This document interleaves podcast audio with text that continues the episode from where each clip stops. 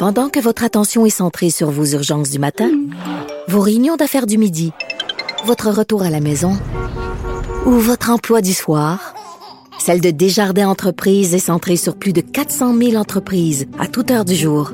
Grâce à notre connaissance des secteurs d'activité et à notre accompagnement spécialisé, nous aidons les entrepreneurs à relever chaque défi pour qu'ils puissent rester centrés sur ce qui compte, le développement de leur entreprise.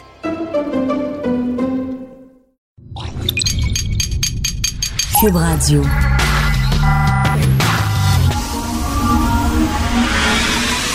De 10 à 11. De 10 à 11. Richard Martineau. Politiquement incorrect. Cube Radio. Bon mardi, merci d'écouter Cube Radio et merci d'écouter Politiquement Incorrect. Hier, on recevait à l'émission Leila Lesbeth, qui est une euh, militante pour la laïcité, et on parlait de ce parti islamique qui va se présenter en Ontario. Euh, comme je le disais hier, le parti a été enregistré, le nom euh, du parti est enregistré sur le site de Ontario. Le parti n'a pas encore été formellement euh, formé, là, mais ça risque de prendre bon, quelques jours. C'est une question de deux jours ou de semaines. Mais sur le site Internet du parti, vous pouvez lire le programme. Alors, allez sur votre furteur là, préféré euh, tapez Islamic Party of Ontario. Principles and Policy. Principles and Policy. Et c'est, écoutez, c'est une dizaine de pages, le programme du parti. Puis là, c'est tout, c'est détaillé en éducation, en justice, en matière d'environnement, en matière d'économie. Voici ce que nous proposons. Donc, ils sont vraiment organisés, là. Alors, OK, là, Assoyez-vous. Si vous n'êtes pas assis, là, asseyez-vous. Si vous êtes en train de rouler dans votre auto, je pense que vous êtes mieux de stationner. Je vais vous lire des extraits du programme du premier parti islamique au Canada. Il existe déjà un parti islamique en Belgique qui a été créé en 2009. Ils ont déjà fait élire des députés. Ils ont fait élire des députés. C'est pas une joke, là. Ils ont fait élire des députés, effectivement, dans certains ghettos, fortement musulmans. Donc, euh, aux Pays-Bas, il y a un parti islamique aussi. Donc là, il y en a un en Ontario. Voici maintenant, le programme. Redonner les lettres de noblesse au mariage. Les gens ne se marient pas suffisamment. Il y a trop de divorces. C'est écrit, il y a trop de divorces. Donc, on va rendre l'accession au divorce plus difficile, surtout pour les femmes, bien sûr. Donc, parce qu'on veut que les gens soient mariés. Il y a tout un paragraphe en disant ça n'a pas de bon sens. Il y a des enfants qui sont élevés par euh, un parent ci puis un parent là. Ça n'a pas de sens. Ils doivent se promener. Il faut vraiment là re- re- re- réencourager les gens à se marier. La sexualité, c'est écrit, la sexualité, c'est entre les hommes et les femmes. Il n'y a pas de sexualité entre femmes, il n'y a pas de sexualité entre hommes. C'est pas comme ça qu'Allah a voulu que les gens soient. Donc, c'est écrit noir, sur blanc. Nous autres, c'est clair. La sexualité, c'est les hommes et les femmes. Allah a créé deux sexes, les hommes et les femmes. Il n'y a pas d'affaire de femmes qui deviennent hommes, de hommes qui deviennent femmes, de non-binaires, de non-genrés. Alors, le Parti islamique de l'Ontario dit, pour nous autres, il y a deux sexes, hommes, femmes, puis ça vient de finir, c'est tout. Ils sont contre l'aide médicale à mourir. Pourquoi? Parce qu'ils disent que seulement Allah peut enlever la vie à un individu. Ce n'est pas aux êtres humains à choisir. Et bien sûr, de l'autre côté, seulement Allah peut donner la vie. Donc, ils sont contre la fécondation in vitro. Il n'y en aura pas de fécondation in vitro. Ce serait interdit. Autre chose, ils veulent interdire la nudité, l'obscénité, la vulgarité et la perversion. Ils disent que la nudité, l'obscénité, la vulga- la vulgarité et la perversion seront sous surveillance. Ils n'ont pas dit qu'est-ce qu'ils considèrent comme pervers, qu'est-ce qu'ils considèrent comme vulgaire ou obscène. C'est pas écrit, mais ils ont dit que la porno serait interdite, l'alcool serait interdit. Donc le LCBO en Ontario, oubliez ça. Les drogues interdits, l'adultère serait banni par leur parti, c'est dans leur programme, et le jeu est banni. Euh, ils disent qu'ils vont séparer les filles et les gars dans les écoles. Ils vont retourner aux écoles, séparer les filles d'un bord, les hommes. Ça en dit long, là. C'est intéressant de savoir ça. Là. Vous allez dire, on s'en fout. De toute façon, ils prendront jamais le pouvoir. Mais ça en dit long. là. Il y a des gens qui pensent ça. Il y a des gens qui pensent ça, qui sont influents, qui sont organisés, qui vont avoir un parti politique. Ils se rencontrent, ils ont des discussions. Ça, il y, en a une gang là, qui, pensent ça, là, qui sont ici au Canada. C'est des Canadiens à part entière. Ils veulent moins de taxes, moins d'impôts et un gouvernement plus efficace. Ça, c'est quasiment de la CAQ, ça. François Legault, c'est d'accord avec ça. Est-ce que François Legault va joindre les rangs du Parti islamique de l'Ontario? Même moi, ça me parle, ça. Ça me- commence à me faire peur. Bannir le blasphème, pas le droit de critiquer les religions sur la place publique. Et bien sûr, la bouffe serait halal euh, partout en Ontario. Euh, c'est écrit noir sur blanc que l'islam est la religion de l'Ontario, la religion du Canada. Ah, moi, depuis, quand ça? J'ai reçu le mémo, moi, là. En tout cas, et ils disent que le Canada possède davantage de valeurs islamiques que plusieurs pays qui se disent musulmans. Donc, ils disent que c'est comme un naturel pour le Canada parce que on est islamique, mais on le sait pas. C'est ça qu'ils disent. Finalement, là, si vous lisiez notre programme, c'est ce qu'ils disent, les Canadiens se rendraient compte que, ben voyons donc, on a beaucoup de choses en commun, puis on partage énormément de valeurs avec les islamistes. Bien sûr, j'imagine que la communauté musulmane va se lever en disant, ben nous autres, on se reconnaît pas là-dedans. J'espère. Mais j'espère. S'il y avait, mettons, un parti catholique puis qui disait, nous autres, on veut rien savoir des gays, on veut rien savoir des femmes, on veut rien savoir... J'imagine que il y a des gens catholiques qui pensent pas ça puis qui diraient, hey, vous parlez pas en notre nom, ça n'a pas de sens, là. Moi, je suis catholique, puis, voyons donc, je suis pour le divorce, puis je suis catholique, puis euh, je, je, je suis pour le... Je, je suis pour l'homosexualité, puis bon... J'espère que les musulmans modérés, parce qu'on nous parle tout le temps, oui, il y a des musulmans modérés. OK, mais j'imagine qu'ils vont se lever en disant, ben voyons donc, vous parlez à notre nom, là, vous parlez au nom de l'islam. Ben moi, je, suis- je suis musulman, je me reconnais pas là-dedans. Je suis sûr, mais j'attends. J'imagine qu'au cours des prochains jours, on va les entendre. En tout cas, là, hier, euh, elle était là, puis elle nous en parlait. Donc, le Parti islamique de l'Ontario. Et euh, ça a commencé en 2009 en Belgique. Ils ont fait députer, ils ont fait élire des députés. Et euh, il y a même l'entrevue, je suis tombé là-dessus à RTBF, la radio-télévision belge. Une entrevue hier, je regardais ça sur Google, en vidéo, avec le fondateur du Parti islamique de Belgique qui dit, écoutez, nous autres, euh, notre but, c'est d'instaurer la charia en Belgique. C'est-à-dire, la charia, c'est que le Coran est plus important que le code criminel et le code civil.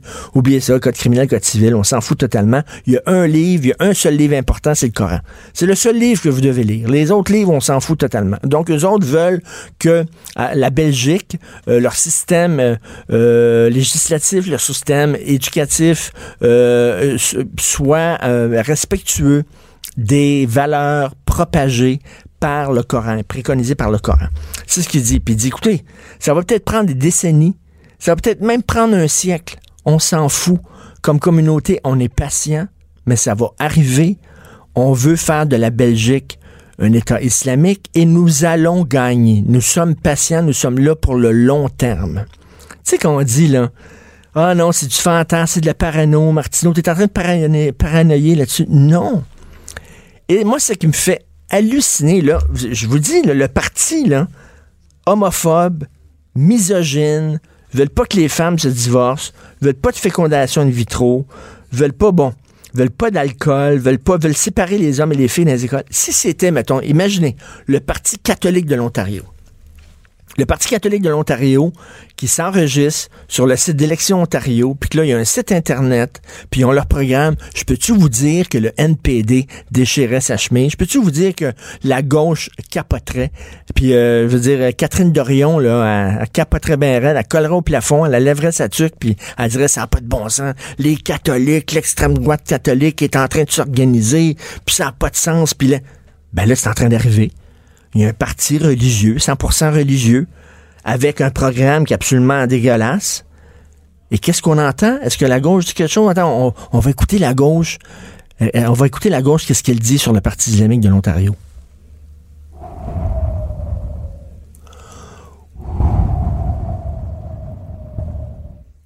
Hey, il dit pas grand-chose, hein? C'est bizarre. C'était des catholiques, je peux vous dire, qui capoteraient bien raide. En tout cas, on va suivre ça de très près. Ils sont enregistrés, ils sont organisés, ils ont leur programme. Allez voir ça. Islamic Party of Ontario, Principles and Policy. Vous allez euh, rigoler. Euh, vous avez entendu Germain Belzile, hein, l'économiste de euh, euh, l'Institut économique de Montréal. Germain qui disait hier, c'est un texte de Pierre Couture, je suis un peu en retard de 24 heures, ça rien, qui disait hier que euh, on est en train de perdre de l'argent. On est en train de perdre de l'argent et on est c'est un cas unique au monde où un État va perdre de l'argent avec la vente de potes. Tu regardes ça au Colorado, ils font des gonzillards de dollars. Au Colorado, c'est, écoute, puis ils en mettent, puis il y a du tourisme, ah ouais, puis venez fumer notre pote, puis venez nous voir, puis on va vendre du pot. Puis les autres, ils ont dit, on le fera pas, là, de reculons. On le fera pas avec des gants, puis des mitaines par-dessus les gants, puis des... On va le faire. Ah ouais, on va se donner là, les moyens de le faire, puis les moyens de faire du fric avec ça, puis avec l'argent qui, avec les gonzillards de dollars qu'ils ramassent au Colorado, ils financent leur système de santé, ils financent leur système d'éducation, ils construisent des écoles, puis tous les autres, ils disent regarde là, on est rendu là, c'est une manne d'or, on va le faire, on va faire de l'argent. Mais ici au Québec, on n'aime pas ça, faire de l'argent. Fait que là, il y a des gens qui disent pourquoi on promouvoit pas, là, on fait pas la promotion du tourisme de potes? Dire aux gens, venez ici, puis vous allez vous promener, puis voir des, producteurs, puis etc. Puis, oh non, nous autres, c'est pas bon. On va le légaliser, mais sauf que tu peux pas le fumer dehors, tu peux pas fumer chez vous, tu peux pas fumer, tu peux pas fumer nulle part. Ça, c'est la manière québécoise. on le fait, mais on le fait, mais on le fait pas. On le fait comme à moitié. Si on le fait, on le fait. Là, alors, c'est un cas unique au monde où un État va vendre du pot et ne pas faire d'argent. Moi, je trouve faux, faut s'applaudir. C'est ça une société distincte. On est, on est différent des autres. Moi, je, quand on est numéro un, faut le dire, on est numéro un là-dedans. Comme on, s'est planté totalement. Je veux dire, on est bon. Quand l'État se mêle de quelque chose, c'est bon. Ça marche bien. Oh boy. On va que, vraiment, c'est tellement ridicule, tellement ridicule cette affaire-là. Je veux vous parler aussi euh, l'aide médicale à mourir. Et là, vous savez que l'aide médicale à mourir, actuellement, c'est si vous, euh, si vous êtes atteint d'une maladie dégénérative qui puis la mort s'en vient bientôt. Mettons, vous avez, je sais pas, moi j'ai un ami d'enfance avec qui je me tenais quand j'étais jeune. On a passé des années ensemble, qui s'appelait Richard Deschamps. Et l'été dernier, euh, il y a eu euh, l'aide médicale à mourir. Donc, on lui a donné une heure. Dans, il était dans, dans son lit. Il y a une fille qui est arrivée puis qui, bon, lui a donné une piqûre et tout ça. Et lui avait un cancer je pense, le cancer du pancréas et euh, il souffrait énormément. Euh, donc, il a dit, euh, on lui a accordé l'aide médicale à mourir. Mais là, il y a des gens qui disent qu'ils sont très, très, très handicapés, qui souffrent énormément, mais tu sais, comme leur mort, c'est pas demain. Leur mort, c'est pas la semaine prochaine, c'est pas dans six mois. Ils vont mourir éventuellement, mais ça peut être dans deux ans, ça peut être dans cinq ans, ça peut être dans dix ans, puis d'ici là, ils vont vivre l'enfer. Et eux autres n'ont pas de droit à l'aide médicale à mourir. Et eux se disent, attends une minute, là. C'est pas rien parce que c'est une... Euh, ouais, OK, c'est pas une maladie en phase terminale. J'ai pas le cancer en phase terminale. Je vais pas mourir dans trois mois mais je souffre énormément et je veux avoir droit à l'aide médicale à mourir, même si effectivement ma mort n'est pas programmée. Peut-être je vais mourir dans quatre ans, peut-être je vais mourir dans six ans, mais je souffre énormément. C'est un combat extrêmement important. J'ai très hâte de voir euh, ce que vont euh, décider les tribunaux, mais on voit ça, là, il y a deux Québécois qui sont atteints de graves maladies incurables qui ont amorcé au Palais de justice de Montréal, là, ce qui s'annonce un très très long combat, mais c'est une idée extrêmement intéressante parce qu'on parlait de appliquer l'aide médicale à mourir aux gens qui sont dépressifs ou euh, wow, wow, wow, quand même. Faut pas aller jusque-là. Mais effectivement, des gens comme ça qui sont très, très, très malades et qui souffrent, mais que leur mort n'est pas imminente, je pense que eux autres aussi devraient peut-être avoir droit à l'aide médicale à mourir. En tout cas, si le Parti islamique ne prend pas le pouvoir. Pour nous rejoindre en studio. Studio à commercial cube.radio. Appelez ou textez. 187 cube radio. 1877 827 2346. Politiquement incorrect. J'aime beaucoup les prises de position de François Lambert. Il brasse la cabane, il a le courage, il met sa tête sur le bio, c'est le fun, ça en prend des gens comme ça. Puis son dernier texte qu'il a publié euh, sur, euh, sur, ta page Facebook. Page Facebook, oui. OK, ça me tellement ça m'a mis un sourire d'en face. OK, moi, je suis content du nouveau guide alimentaire canadien. Oui. Je suis content. Moi avec. Hein, tu sais, qui, disent, là, arrêtez là, avec le lait puis la viande, arrêtez. À un moment donné, là, la mère, parce qu'avant, on disait, il faut que tu boives du lait, il faut que tu boives du lait, il faut que tu boives. Aujourd'hui, ils disent, non, non, la meilleure chose à boire, c'est de l'eau quand Exactement. Mais, tu sais, Richard, ce qui, ce qui est drôle, puis, tu sais, on sait pas comment ça se fait que ce guide-là a sorti dans les coulisses. Moi, je pense, là, tu sais, je, je, suis pas, là, je compte les, les, les histoires de la théorie du complot, là. Mais je pense qu'il y a quelqu'un qui a senti à que le lobby du lait était pour gagner. Puis a dit, sais-tu quoi, moi, le couler, ce nouveau guide alimentaire-là, avant que le lobby gagne. Et le nouveau guide alimentaire dit, ben, la viande, c'est pas si important que ça. Il y a d'autres sources de protéines. Puis là, il nomme les, les, les autres sources. Parce qu'avant, dans le guide alimentaire canadien, la viande, c'était très important. Quand tu regardes les protéines, c'était viande. Oui. Mais là, ils disent, non, non, il y a les légumineuses, puis euh, il y a ci, puis il y a ça, puis tu il y a pas rien que le lait. Puis tu sais, ça remet le lobby du lait, puis le lobby de la viande, qui dirigeait finalement le guide alimentaire canadien, ça les remet à leur place. Ben, le problème avec le guide alimentaire, c'est que qui utilise ça en partant? C'est les gens les plus démunis, ceux qui aident les gens pour euh, faire des menus. On va utiliser le guide alimentaire à l'école, ils vont nous apprendre le guide alimentaire. Dans la vie, tous les jours, tu sais, avec la controverse de mon épicerie à 75$ piastres qui a roulé tout 2018, ce que le guide alimentaire dit, c'est exactement la façon que je mange depuis longtemps. J'ai pas entendu que le guide change pour manger des pois chiches, là, pour couper de la viande rouge. Je l'ai fait par choix, je l'ai fait par santé. Et le lait, j'en buvais presque pas. On en boit presque pas. Moi, j'ai du lait d'avoine chez nous, puis j'ai du lait normal aussi. Et tout Moi, je bois, du, je bois du lait d'amande parce que j'ai une intolérance au lait, au lactose. Ben, tu sais, l'intolérance au lactose, là, 95% des Asiatiques le sont. Donc, Ça, on, ben boit, oui. on boit quelque chose, les, les, les, euh, les Haïtiens, 60% puis je pense, les, nous autres, là, les- le, le- reste là, de, la, de la planète, je pense que c'est à peu près 25 As-tu déjà vu un Asiatique te consommer des produits laitiers? Non, Jamais. jamais. Fromage, euh, fromage, lait, euh, crème glacée, puis ça, jamais. Ouais. Mais tu sais, ce qu'on voit en ce moment, c'est que depuis des années, c'est des lobbies et des syndicats qui di- dictent à Santé À Canada. Santé Canada. C'est pas n'importe qui, là. C'est à Santé Canada qui vont dire le Canadien va manger ça parce que nous autres, on va décider pour le reste de la planète. Il est temps que Santé Canada prenne euh, la chose en main puis dise c'est assez ces niaiseries là puis on va dire ce qui est bon. Puis d'ailleurs, le guide alimentaire canadien, ça devrait être annuellement ça. On, on enlève des virgules, on rajoute un pois chiche, on va découvrir autre chose parce qu'on vit dans Ben un oui. monde de mondialisation, de, Ben oui. de bouffe aussi. Là.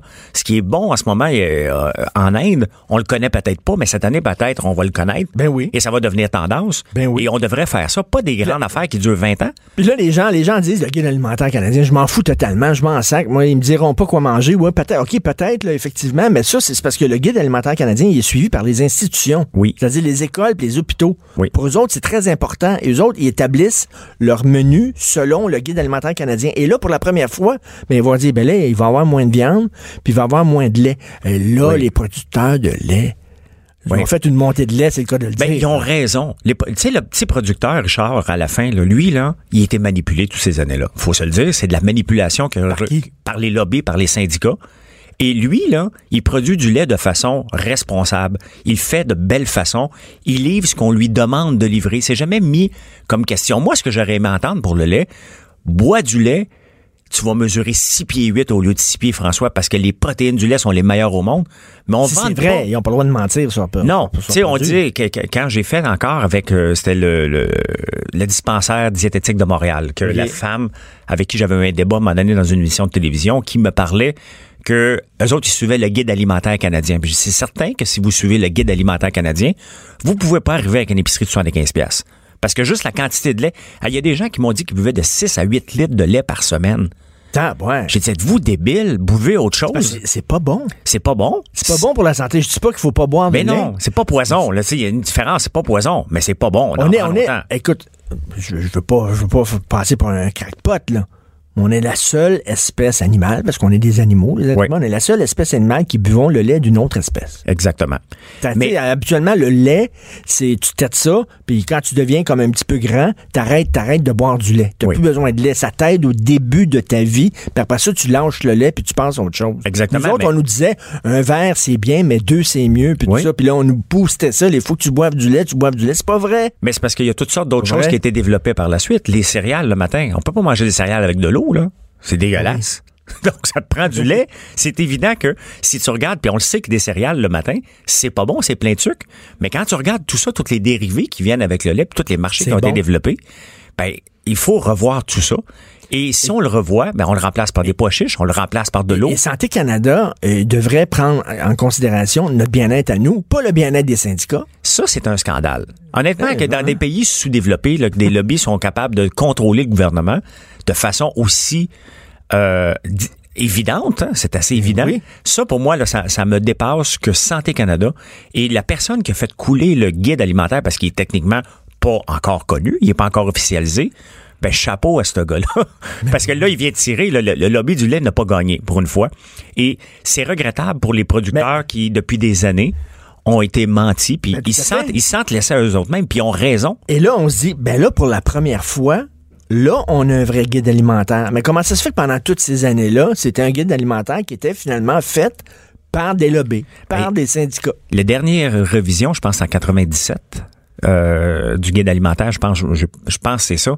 Donc, ça fait quoi, 20 ans? 21 ans? 22 ans? Mais c'est vrai que ça devrait être aux années parce que nos habitudes alimentaires changent, puis rapidement. Oui, Moi, avant, là, je prenais beaucoup de viande, un petit peu de légumes. oui. À cette heure, je prends beaucoup de légumes, un petit peu, Peu de de viande. viande, exactement. Tu sais, tu devrais prendre un peu de viande, mettons, c'est la, la grosseur du- de l'intérieur de ta main. Ouais. Un petit peu de viande. La viande, tu sais, avant, la le légume, pour moi, c'était l'accompagnement de la viande. À cette heure, non, c'est la viande qui est l'accompagnement des légumes. Ben oui, C'est mais comme vous, aux États-Unis, tu sais, euh, aux États-Unis, ils envoient encore des boîtes de viande pour Noël.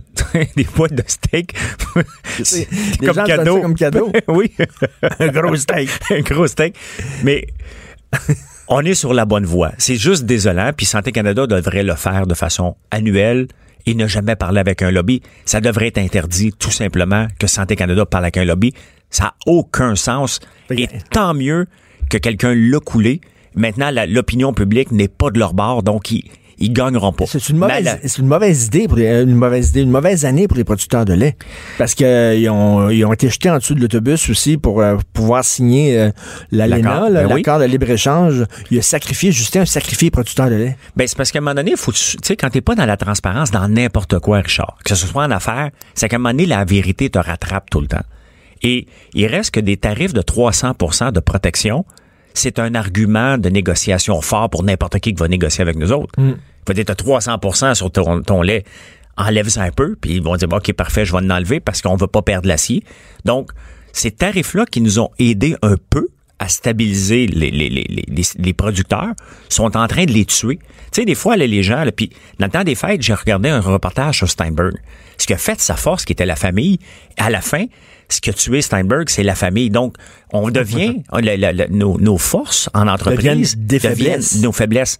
Ce qui était bon dans la gestion de l'offre des années 70 est devenu maintenant une extrême faiblesse. Puis à la fin, les producteurs vont payer le prix. Dans cinq ans, il va y avoir une revision de l'ALENA. Ils sont pas encore déjà en train de se prendre en main. Ils sont encore en train d'espérer d'être après les mamelles de l'État parce que Justin Trudeau a dit qu'il était pour donner 500 millions. Parce que c'est fini. Le, le milieu des affaires maintenant, tu sais, tu le sais, François, avant, tu pouvais avoir une bonne idée, Oui, puis t'asseoir sur ton idée pendant 50 ans. oui. Puis c'était tout. Là, après ça, ça roulait tout seul, puis tout était là, tu pognais le cash, tu allais dans la party, puis ça. Aujourd'hui, tout change. Il faut que tu sois là. L'idée que tu trouves bonne, là, Oui. dans un an, là, tu peux tu peux peut-être te planter bien raide parce qu'il va y avoir un compétiteur. Puis là, il faut que tu sois tout le temps. Tu sais, comme les requins, on dit que les requins, il faut tout le temps que ça nage. Quand ça arrête de nager, des requins, ça meurt. Oui. faut tout le temps que ça bouge. Fait que ça bouge même quand ça dort. Une entreprise, c'est comme un requin. faut tout le Exactement. temps que ça bouge. tout le Mais tu sais, on peut faire le lien avec des brevets. Encore aujourd'hui, des gens sont en train de développer des logiciels, ils disaient, je vais aller le faire breveter. Moi, je leur réponds, un brevet, ça vaut l'argent que tu es prêt à dépenser pour le défendre. Ah oui. Donc, la gestion de l'offre, c'est comme un brevet. Tu te protèges. Tu dis, hey, c'est à moi pour 17 ans, viens plus me jouer dans mes pattes. J'ai le contrôle sur tout. Mais pendant ce temps-là, tu es toujours en train de regarder en arrière. Qui qui essaie de me copier? Qui qui essaie de prendre ma place? Et les lobbies et les l'UPA puis tous ces gens-là passent leur temps à vérifier qui ne suit pas les règles. En affaires, si tu veux réussir, tu regardes pas en arrière, arrête de penser à te défendre, mets de l'argent dans le marketing. Vendre ton produit, puis ça va marcher. Les producteurs de lait ont encore une chance parce que c'est pas un poison là, faut le remettre en mais faut l'adapter au goût du jour. Il y a le lait que- qui est arrivé au Canada dernièrement, qui a fait un peu un tollé, qui s'appelle Fairlife, qui est fait par Coca-Cola aux États-Unis. Ce lait-là, Oh, Coca-Cola. Coca-Cola. Mais ils viennent, et, et puis il y, a, il y un tollé, il est en vente juste au Walmart ici au, euh, C'est bon, là-tu goûté? ben, je l'ai goûté aux États-Unis, moi, puis je l'ai vraiment aimé. Puis quand je l'ai vu arriver ici, j'en ai acheté, puis j'en ai encore acheté en fin de semaine. Même si j'achète encore du naturel puis les autres. C'est pas illégal, ce lait-là. Là. J'achète pas de la coke, là, quand même. J'achète du lait qui est en vente. Il est bon. Et sais-tu quoi? J'en ai acheté 4 litres. Lait au chocolat puis lait ordinaire.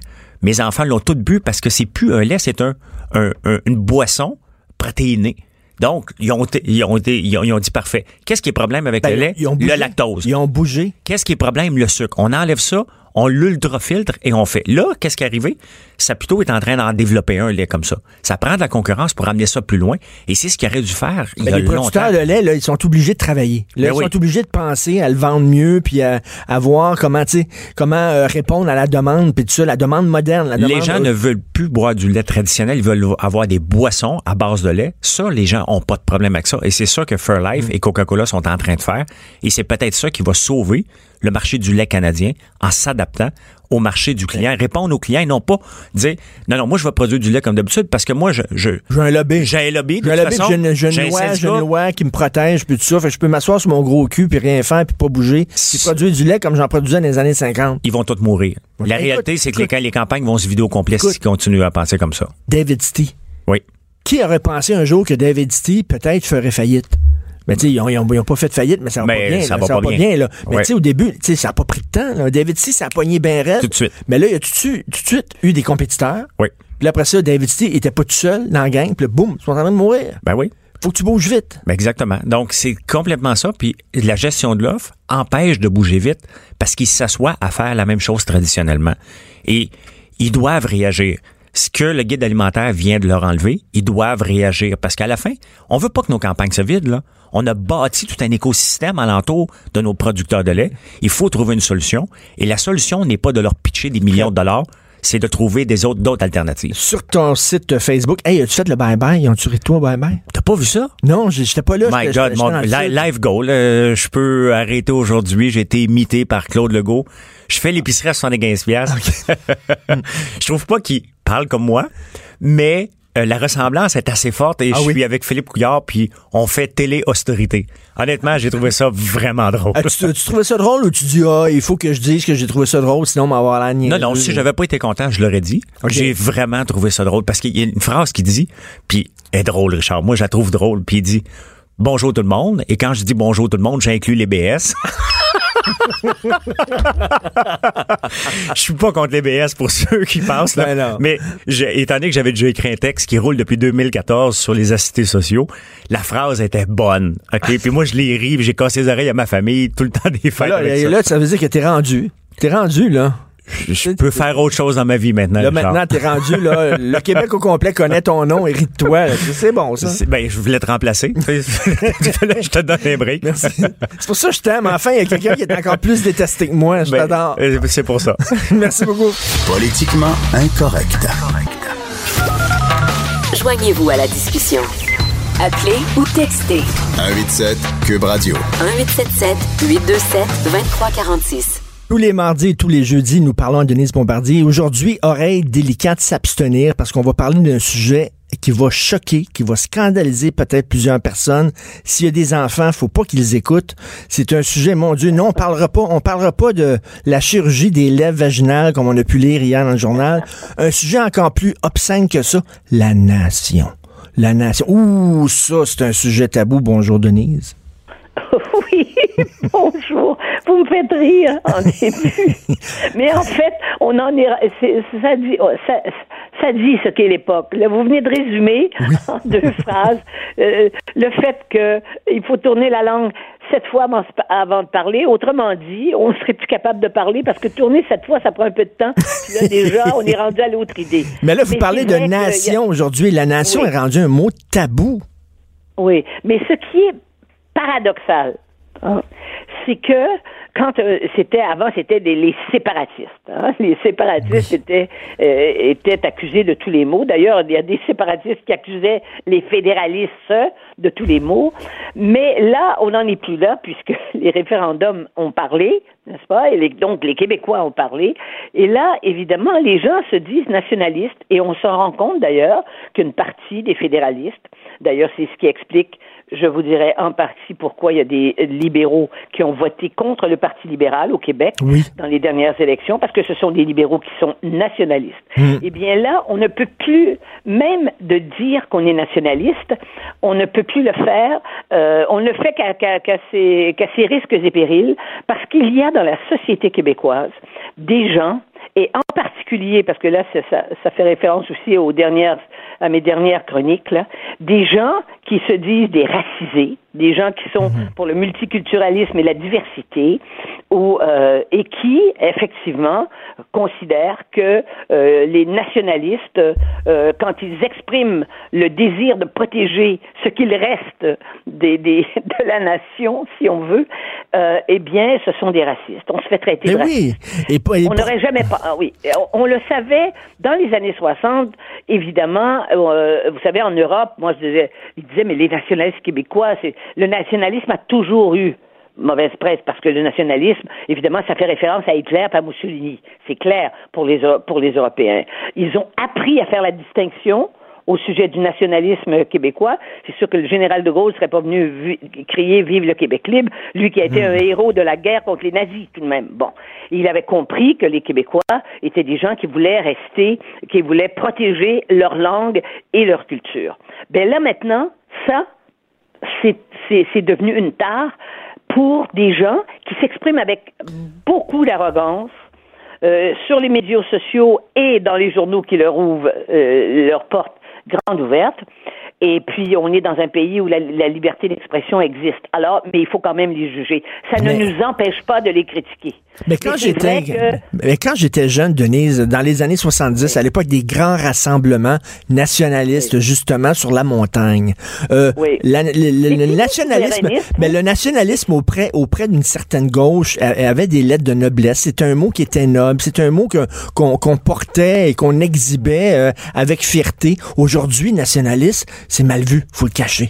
Oui, c'était là. Ben, c'est parce, en fait, qui, quels, qui sont les, qui ont été les agents de changement, des grands changements sociaux au Québec? Une partie d'entre eux, c'était non seulement des nationalistes, mais des souverainistes. hein? Le souverainisme a porté euh, et, et c'est-à-dire qu'il a et, et il a accentué la social-démocratie qui avait été installée dans les années au, au début des années 60. Mais à l'heure actuelle, que qu'on soit, soit rendu après avoir après avoir perdu le combat pour la- une majorité de gens qui étaient euh, souverainistes euh, euh, et pour et pour les nationalistes qui se sentaient enfin les, les nationalistes qui ont voté contre le contre les référendums ils ils en étaient pas fiers mais c'était pour des raisons de pratiques Oui. et de euh, justement pour à cause de la raison bon mais à l'heure actuelle, de se faire traiter parce qu'on dit on est nationaliste, on veut parler français, on veut défendre la langue et on veut assurer un certain nombre de valeurs qui sont nôtres et qu'on a qu'on a qu'on a en- enraciné au Québec, Oui. comme l'égalité entre les hommes et les femmes et la laïcité, eh ben on, on défend ça et on se fait traiter de raciste. C'est d'une injustice intolérable. Mais, Et mais moi, ça, ça, ça rend, ça rend la situation au PQ extrêmement difficile, c'est-à-dire que leur programme, c'est d'être justement de défendre la nation, sauf qu'ils peuvent pas le faire parce qu'ils vont se faire rentrer dedans. Alors c'est comme un catch-22, Oui, comme mais- on dit en anglais. Là. Oui, mais, mais ça va plus loin que ça, Richard. Monsieur Legault est considéré comme un raciste. Imaginez-vous pas qu'avec sa, avec sa, sa, sa- sa loi qu'il qu'il doit d'ailleurs euh, adopter pour réduire le nombre d'immigrants de, de, de, de, de, 40, de, de 40 000 à 30 000, c'est bien ça. C'est dix- il veut di- réduire de 10, pour- euh, de 10 000 le nombre d'immigrants pour mieux. Mais lui aussi se fait, lui se fait traiter de raciste maintenant. Et la CAQ, c'est considéré comme beaucoup de gens euh, au Canada anglais et à l'intérieur du Québec, les gens qui sont dans la, qui sont justement dans la, dans la, la, la, la multi, le multiculturalisme fondamental, comme je l'appelle, et tous les racisés qui exigent d'avoir des, des droits et d'avoir des accommodements différents, il est considéré aussi comme un raciste. On se fait traiter de raciste simplement parce que on dit nous sommes des Québécois nationalistes qui voulons défendre notre langue. C'est tout ce qu'on dit maintenant. Mais- Hein, mais- pas nous accuser de, faire- de casser le Canada. Mais d'un côté, il y a, il y a les médias, il y a une élite médiatique, il y a une élite politique, et de l'autre côté, il y a le peuple qu'on appelle. Bon, euh, le peuple, lui, c'est pour ça qu'il a voté pour François Legault au Québec, parce que il était tanné justement du discours antinationaliste de Philippe Couillard, et là, finalement, ils ont, ils ont voté pour François Legault, parce que François Legault est encore vu comme un défendeur du nationalisme.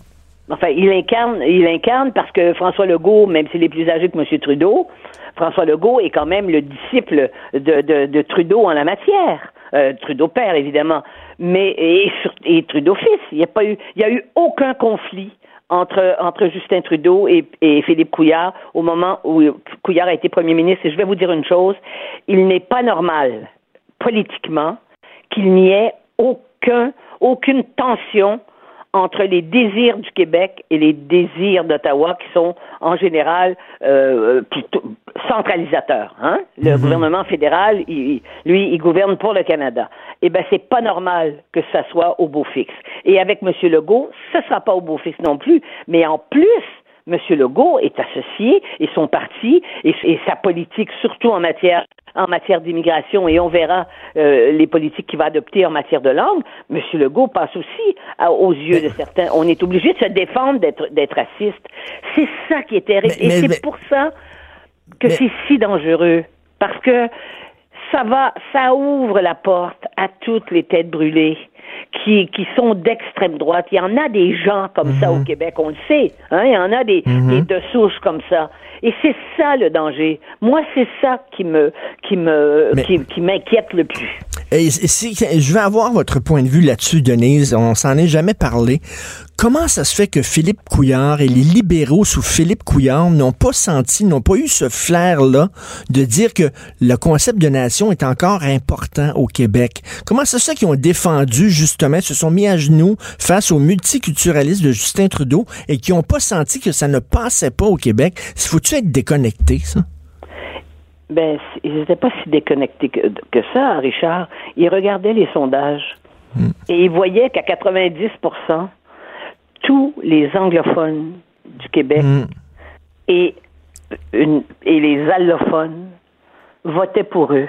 Mm. Et compte, et compte tenu qu'ils allaient quand même chercher aussi un certain nombre de comtés francophones, ils savaient que si ils, avançaient sur le terrain du nationalisme, ils allaient euh, risquer euh, de choquer ou d'irriter leur clientèle électorale. Mais dans le cas de M. Couillard, c'est plus que ça, et de gens comme lui, c'est que M. Couillard croit ça. Je veux dire, ça faisait, ça fait partie de ses convictions.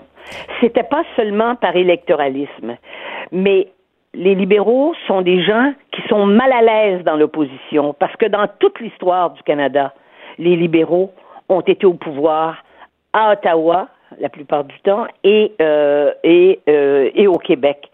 Et ils n'aiment pas l'opposition. Donc, on peut faire, on peut faire une prévision. En 2019, ils vont faire un virage nationaliste au Parti libéral du Québec.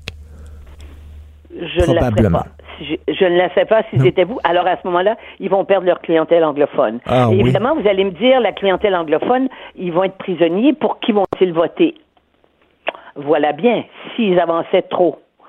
Parce que le plus loin que Hmm. Non, tu mais Robert avancer- Bourassa, Robert, Robert Bourassa était un nationaliste, quand même. Non, mais c'est un nationaliste québécois. Robert, Robert Bourassa, c'était l'incarnation de oui ou non, on vote où? Parce que Robert Bourassa était un nationaliste euh, comme on les a connus dans cette période-là, bien sûr. Et, mais mais c'était un stratège politique extraordinaire. Mais c'est sûr qu'au moment du lac Meach, Robert Bourassa, euh, son cœur a, a- son cœur a, a presque flanché, mais son cœur n'a pas flanché quand M. Lévesque le fait venir dans son sous-sol. Et ça, euh, Richard, c'est l'expérience puis l'âge qui fait ça, qu'on sait ces choses-là, qu'il le fait venir à Outremont chez lui, à côté de l'Université de Montréal, et qu'il lui a demandé avec lui de, de, de, de, de ven- euh, d'être avec lui dans la création du Parti québécois. Et Monsieur euh, Monsieur Bourassa dit non. Eh, Voilà. mon dit, j'aurais aimé ça assister à ce meeting-là. Merci beaucoup, Denise. Martineau, franchement, même avec les cheveux gris, il reste un animateur très coloré. De 10 à 11. Politiquement incorrect. Cube Radio. Alors, Hugo Veilleux, qui est notre recherchiste, c'est notre metteur en ondes, il a 25 antennes la tête. Hugo, puis il lit tout ce qui se passe, puis il regarde sur Internet, puis il m'envoie plein de sujets, parce qu'une émission de radio, hein, c'est pas rien que le gars ou la fille qui parle au micro. Il y a aussi des gens qui travaillent avec, puis qui disent « Hey, ça, c'est un sujet intéressant, blablabla. » Puis c'est important de travailler avec un, un- recherchiste qui te connaît, qui aime ce que, ce que toi t'aimes, qui, qui, qui, qui sait tes goûts, qui connaît tes goûts, qui t'envoie des affaires. Ça, ça va t'intéresser. Bref, Hugo, qui est excellent, et que je salue, euh, il m'a envoyé un texte euh, de euh, Claude Aubin, policier à la retraite. On lui a déjà parlé ici. Euh, un texte très intéressant, La chasse aux flics ou des kidams rapides sur la gâchette. Et euh, Monsieur Aubin, qui est un policier à la retraite, dit, bon, c'est bien beau, là, critiquer les policiers, puis dire, hey, là, vous utilisez un peu trop de violence, vous êtes un peu trop élevé, puis tout ça. Mais à un moment donné, les policiers vont tellement être écœurés de se faire critiquer par la population qu'ils vont dire, bon, on arrête d'agir. On fait plus rien. Vous aimez pas ça, là, dès qu'on emploie la force, là, vous capotez, puis vous nous traitez de tyrans, puis tout ça. OK. On n'emploiera plus la force. On verra ce que ça donne. On va parler avec M. Claude Aubin. Bonjour, M. Aubin. Bonjour. Bonjour. Alors là, vous parliez, vous, là, vous partiez d'une anecdote qui s'est passée le 29 décembre dernier. Euh, Racontez-nous ça. Ben, c'est simple, hein, c'est que ça passe sur les réseaux sociaux. C'est un policier qui donne un coup de tête à un détenu. Ben, tu vois, un, présumé qui un, un, présumé détenu. Hein. Puis euh, euh, ce qu'on ne sait pas, c'est que euh, on apprend par la suite que ce détenu-là se battait avec le policier qui avait pris les menottes du policier pour s'en servir comme un point américain et que le policier, ben regarde, il s'est servi de ce qu'il avait, sa tête. Bon. Puis il a donné une bonne. Euh, mais là, c'est ça l'affaire, c'est qu'il y a des gens dans la rue, des fois, qui filment des arrestations. Puis là, ils sortent, mettons, un extrait. On voit pas ce qui s'est passé avant, on voit pas ce qui s'est passé après. Fait qu'on regarde la vidéo sur YouTube, on dit, voyons non, il est bien écœurant, le policier. Mais là, si on mettait ces images-là en contexte, puis on savait un peu ce qui s'était passé avant, peut-être qu'on aurait une réaction différente sûrement qu'on aurait une réaction différente. Je me souviens, moi, d'une vidéo qui était passée où on voyait un policier tirer un individu, puis euh, moi-même, quand j'avais vu la vidéo, j'avais fait comme aïe aïe, tu sais? Ah et tout à coup, et tout à coup, on, on, on nous le montre au ralenti et on voit l'individu qui sort une arme pour le pointer et le policier avait tiré. Mais comme ça s'était fait tellement vite sur la vidéo normale, on ne le voyait pas. Question, on voyait pas ce qui s'est passé avant. Ah d'où l'importance. Il y a des policiers qui disent, ben nous autres, on aimerait ça avoir une caméra tout le temps sur notre uniforme qui nous filmerait tout le temps, pas pour nous surveiller puis pour voir si on fait notre job comme faut. Parce que si jamais, effectivement, je me fais pincer dans une histoire de vidéo qui sort sur YouTube, moi, grâce à ma caméra, je pourrais montrer ce qui s'était passé avant. Ça me protégerait. Vous en pensez quoi? C'est vrai. Ben, euh, je, suis sceptique un petit peu avec, pour ça, parce que moi, j'ai toujours pensé euh, que la société était basée sur la confiance. Je suis peut-être un peu naïf, là. et, euh, et c'est cette confiance-là que les, que les gens n'ont plus envers les, toutes les institutions. Là, hein. Oui. Envers les journalistes, envers les policiers, ah envers les politiciens. Oui, oui, oui. Puis, puis, tu sais, les, les, les, policiers, ce sont les, les, premiers à se faire ramasser parce qu'on n'est pas capable de ramasser plus haut. Hein, on s'entend. tu sais, tu peux pas dire on va ramasser les politiciens, on va faire ci, parce que quand tu es un kidam, euh, tu, tu, tu ramasses pas un, un, un politicien à moins d'avoir quelque chose d'extraordinaire. Euh, on s'en rend compte. Alors, euh, tu mm. frappes le premier bras, je dirais, de la de, de, de, l'État. Hein, exactement. et, et, et, et c'est d'une tristesse parce qu'avant, les policiers avaient, étaient respectés. Mais mais il faut dire faut dire que bon il y en a il y en a qui ont abusé là. Il, y a des, histoires. Là, là, souvent les gens regardent ce qui se passe aux États-Unis puis ils disent regardez les policiers des États-Unis c'est une autre affaire. Ça il va falloir arrêter de juger nos policiers à nous autres nos policiers du Québec puis du Canada à la lumière de ce qui se passe aux États-Unis. C'est un autre pays. On n'est pas américain on vit pas aux États-Unis on vit ici. Je, je, justement ça là euh, moi j'ai donné des, des, des, des espèces de, de, petits cours à des étudiants euh, bah, en fait, euh, des, des, étudiants qui étaient un petit peu comme largués là, euh, dans Montréal-Nord, euh, qui suite à la fête Villanueva. Oui. Et euh, je me fais dire à un moment donné par les par ces jeunes-là, ils sont à peu près une dizaine. Hey, vous autres, les, les polices, j'avais tiré une trentaine de noirs. Mais non, c'est aux États-Unis. Puis, puis, là, je fais voulez-vous voulez-vous nommer-les, s'il vous plaît. Ils ont fait, ben, euh, euh, je dis, non, regardez, il y a, oui, il y a trois Noirs qui sont morts à peu près en 30 ans. Bon, euh, c'est correct, je, vous le donne. Pas 30, trois. OK? Puis, je dis, en plus de ça, je dis, moi, je vous vois pas avec des pancartes quand des gars de gang de rue tirent sur des, sur des innocents. Ben oui. J'ai dit pourtant, j'ai dit, il me semble que ça serait peut-être, il y en a peut-être plus d'un côté que de l'autre. Tout à fait. Euh, Puis disent quoi quand vous leur dites ça? Euh, sans se rebeller, là, euh, on dirait qu'ils font comme bof, tu nous, tu nous remplis. Tu sais? C'est ça, c'est un, lien de confiance et c'est malheureux. Monsieur Aubin, je vais vous poser une question délicate. OK? C'est très tabou. C'est un sujet tabou. On n'en parle pas. Mais on en parle quand quand il n'y a pas de micro. Mais là, on va en parler avec des micros. Vous savez, la, la police, avant, là, pour être policier, il fallait être un Christy de taupin. Il fallait mesurer 7 pieds puis euh, peser 300 livres. là. Tu sais, t'as- tu sortais de ton char, le, le, le, le- le gars, ouais. le gars est chien dans ses culottes. Aujourd'hui, Ça, le c'était des années 50. Aujourd'hui, sous prétexte de la diversité, là, il y a quasiment des nains qui sont policiers. Là, veut dire, il y a des filles qui pèsent Ah ouais. 70 livres mouillés. Euh, à un moment oui. donné, ils font plus peur à personne. Est-ce que ça se peut que ces gens-là, qui en imposent pas physiquement, ils soient amenés peut-être à utiliser leur arme plus rapidement, étant donné que leur, le- ils en imposent pas physiquement, ils font pas peur, ils sont, ils sont, ils sont plus petits, euh, ils sont moins imposants, donc ils ont, ils ont tendance à tirer plus rapidement. Ça se peut-tu, ça? Ben, ben, en, en fait, c'est qu'il faut comprendre une chose. hein. Aujourd'hui, euh, on- ils sont habillés comme des Robocop, puis on, on leur dit que la police est dangereux. Là, je, je me suis fait dire ça ben, il n'y a pas tellement longtemps. C'est c'est bien plus dangereux que dans ton temps. Ben, j'ai dit, moi, dans mon temps, j'ai dit, j'avais pas de veste anti-balle. J'avais ma chemise. Ah oui? J'avais, j'a- j'a- j'avais un petit bâton. Hein, je veux dire, euh, écoute, je suis rentré, en- je suis rentré en 66, moi, là, là. Tu sais? Si tu, fais le calcul à cette époque-là, t'avais pas, t'avais rien. T'avais rien pour te défendre. Eh, Il y avait pas, avait de veste anti-balle. Les, les vestes antiballes sont arrivées dans les années 80. Et bah, pis ça, c'est ça, c'était à l'époque, pourtant, c'était l'époque des gros bandits capotés, là, comme Richard Blas, puis tout ça, qui tirait Oui, oui. ses policiers, Oui, tout ça, là. Puis, euh, puis, puis moi, mon travail à l'époque, quand, j'ai commencé, j'étais sur euh, ce qu'on appelle la Maine.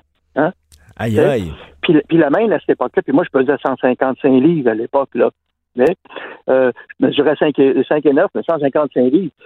Puis on se battait régulièrement, je dirais à peu près une fois par soir. Ça, c'était quelque chose d'assez régulier. Parce qu'à l'époque, sur la Maine, les gens venaient pour euh, essayer des polices. C'était un sport. Mais ça se peut-tu, qu'avec les nouveaux policiers, là, en format, en format petit, le small, ça se peut-tu qu'il y, a- il y a un problème, là? Oui. Euh, on n'oublie pas qu'on prend les premiers de classe, hein? Hmm. je suis désolé de dire ça comme ça, là, tu sais. On va prendre les premiers de classe, on va prendre les gars les plus éduqués, on va prendre les gars. Mais ça, euh, ça, là, ça donne des petits gars qui euh, n'ont pas appris à se battre. Ben oui. On leur montre, on leur montre des petites techniques, puis des. Ben oui, regarde. euh, Tu sais, le premier, beau- le premier il est peut-être bien bon là, dans ses cours théoriques, là, il est peut-être bien bon là-dedans, mais en pratique, là, si tu le lâches sans main, justement, là, contre des gens de la gang de rue, peut-être que. Ben, c'est que c'est que c'est- que tu sais le gars moyen utilise des des, des, des, des trucs parce que c'est un gars moyen, hein. Il va peut-être utiliser un peu plus de force, il va peut- peut-être être un peu plus euh, créatif que euh, le petit gars lui qui a toujours réussi puis que là il, se ramasse là puis il fait! Là, je me suis fait dire par un par un, un- quelqu'un de Nicolet qui devait faire un, un, gars agressif en boisson il s'est fait dire par les moniteurs que euh, écoute, vas-y vas-y mollo parce que il trouve que t'es es trop agressif et que tu emploies des mots euh, euh, pas, très respectueux, mais c'est parce que euh, le gars, lui, qui est sa main puis qui est bien sous, il n'a pas suivi le cours. Lui, il va donner des. des- Ben oui. C'est ce qui arrive souvent, c'est qu'on. On voudrait, on- là, il y a- mais c'est pas- il y a comme une, il y a comme un juste, un juste milieu entre bon, la, la- la police complètement crackpot qui se met à Ben oui, cogner sur oui. n'importe qui, puis le, le petit policier scout là qui aide les petites vieilles à traverser, puis qui pense que bon, entre les deux, il y a un, un- un policier à un moment donné doit utiliser de la force. Oui, c'est certain, Ben oui, pas trop, ben pas trop, mais il faut qu'il utilise de la force à un moment donné, sinon il se fait pas respecter. Puis nous autres, à notre époque, on faisait de la police de quartier bien avant, bien avant que ce qu'on appelle la police de quartier. Nous autres, il arrivait, il arrivait un incident. Des fois, on brassait le gars. Le lendemain, on allait le revoir. Tu sais, on le bouquait pas. là, on allait le revoir. on, on disait, T'étais sous hier en, en cibole, hein? Ouais, j'étais sous. Je m'excuse, les gars. Ils nous voyaient sa rue. Ils nous envoyaient la main. Sais, On jasait avec, Mm, mm. on jasait avec lui. On jasait avec le monde dans le secteur. Tu sais, Aujourd'hui, tu regardes passer une voiture de police, puis faites-en l'expérience, là. Regardez une voiture de police, envoyez-leur la main pour voir s'ils vous ont même vu. Hein? Mais Pourquoi? Parce que parce que on dirait que c'est- un petit peu commencé, ça, le, le fait que nous et vous. Hein? Mais, mais- Tu rentres dans un restaurant, il y, y a deux policiers qui attendent leur lunch, ils regardent en avant, ils regardent pas ses côtés, ils on dirait qu'ils ont peur de regarder le monde. Ben oui, mais vous, faites partie du monde, les gars. Mais c'est ça, souvent, oui, mais ils se font tellement critiquer, puis tout ça, à un moment donné, ils se referment entre eux autres. Ils font comme un- le Blue Nation, comme vous dites. là, ils font une Oui, petite gang oui, en disant, nous autres, on oui. fait plus partie de la population. De toute façon, on est détesté de la population. Fait qu'on va se protéger entre nous autres, puis on va se tenir entre nous autres. Puis c'est ça qui est pas bon. C'est- d'une grande tristesse, ça, parce que ça fonctionne pas. Mais c'est très bon, votre texte. Il faut, faut lire ça. Ça s'appelle La chasse aux flics ou des kidams rapides sur la gâchette. Puis vous dites finalement, ils sont tellement écœurés de se faire dire Hey, t'as fait une gaffe, t'as fait une gaffe. Ben, ils feront rien. Ils feront plus rien. Puis ils Ouais. seront plus accusés de faire de gaffe parce que quand tu fais rien, ben, tu fais jamais de gaffe. Effectivement, t'es jamais dans des problèmes. Merci beaucoup, euh, ça. Claude Aubin. Merci. Cube Radio.